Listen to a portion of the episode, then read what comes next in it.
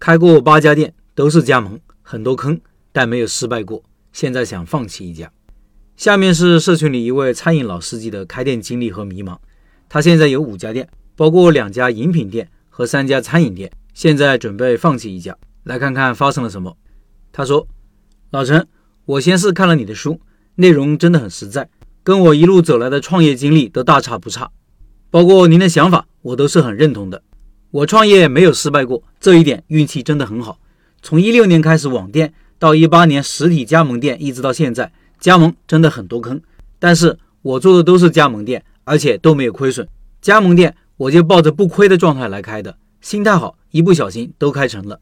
目前。”我经营着两家饮品店，三家餐饮店。之前本来是五家饮品店的，看势头不好，就转手卖了三家，留下两家是经营了四五年的老店，以及三家开了快两年的餐饮店。不过近期很想转手其中一家餐饮店了，我就讲讲这个即将要关闭的餐饮店吧。餐饮这个行业我没有接触过，因为饮品也赚了不少钱，所以想着再做一些别的。也有可能是觉得一直做饮品我也乏了。大家都觉得餐饮做得好，回本很快。你说的产品最重要这一点，我也很认同。就是一家店，我觉得你要么产品突出，要么服务特别好，要么东西不难吃，要么就是价格实惠。总之要有一个特点，能让消费者喜欢。在我这边还是很偏向产品跟性价比这一块。毕竟我在的城市不是一线，消费水平不能说很低，中等偏上是 OK 的。我们还是想走性价比路线。价格不贵，但是东西可味又还能过得去这样的店，因为餐饮我们没有经验，所以还是选择了加盟。在大众点评上看到了某城市一个泰国餐厅，走的就是性价比路线，装修是普通的那一种，就是很有泰国街头那种味道。疫情之前，我跟合伙人也经常去泰国，就很喜欢那种氛围，东西便宜又好吃。于是我们就去了那个店，尝试了一下店里的产品，我们吃过来都觉得不错，起码价格对得起那个味道。三五好友一起来吃，人均就是四十到七十的样子。我觉得在我们这个城市，这个价格存活下去是很容易的，起码不会亏吧。那时候这个品牌的咖喱是真的好吃，这个牌子在当地也有不少的加盟店，算是比较旺的。于是我们就加盟了，总投资六十万多一点，加盟费四万，设计费一万，保证金一万。店面我们选在我们饮品店的隔壁，想着也可以带动饮品店的生意，那个位置不差，对面就是商场。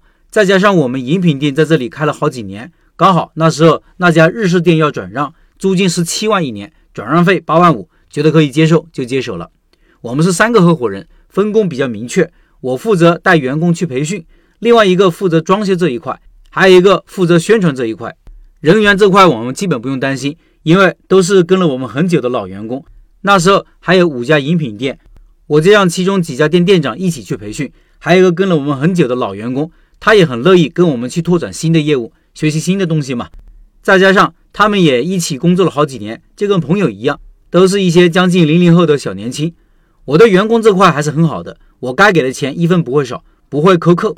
就算做错了，也不会直接扣钱，先跟他们讲，下次再犯再实行，该涨工资涨工资。就算疫情期间大家过得都不好，我们还是实行了一波涨工资，自己少拿一点，每个人加个几百块钱，对于他们来说也是很开心的。因为感觉一家店也是靠他们，我们才能出来做点别的事情。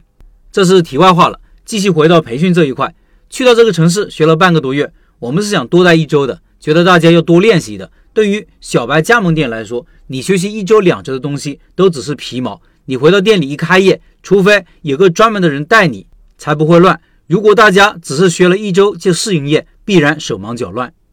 我们起码是有经验的，我觉得这些东西都是互通的。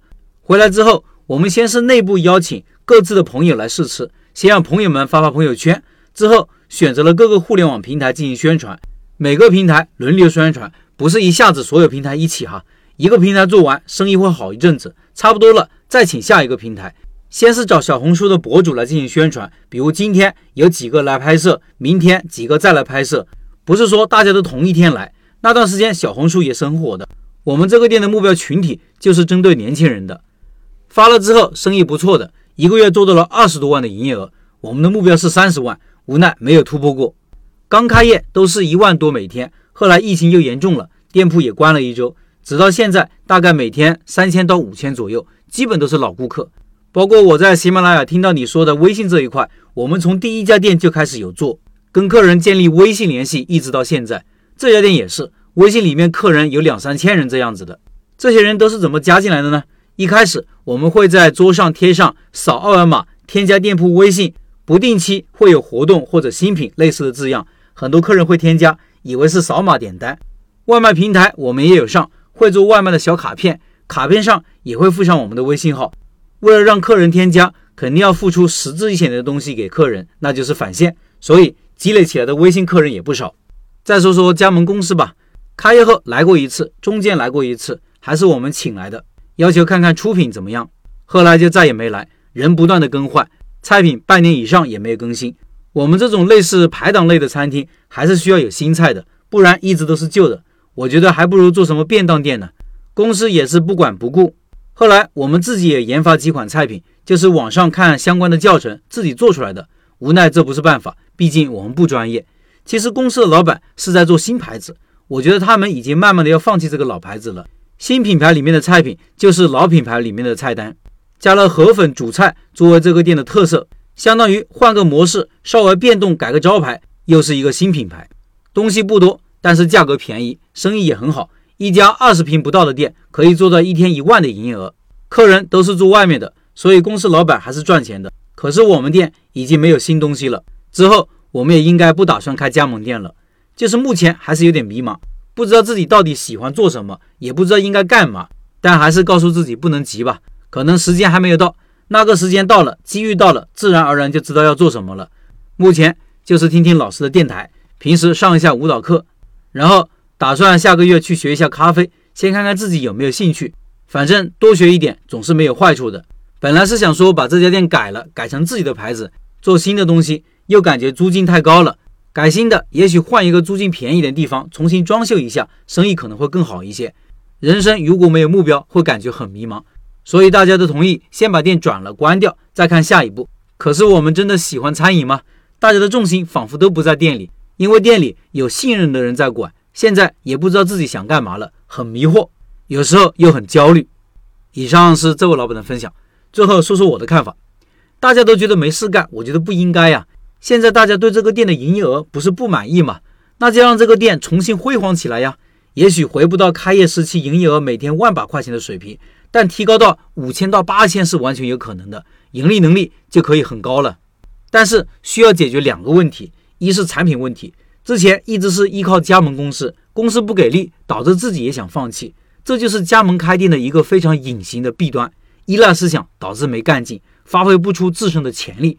现在这位老板要不自己去系统的学习一下泰国菜，要不找一个泰国菜厨师拉其入伙，成为合伙人一起干。二是团队的士气问题，放弃一家店当然容易，就是一个念头的事情。但是我建议放弃之前要想一想，是真的无可救药了吗？全心努力过了吗？放弃了有更好的机会吗？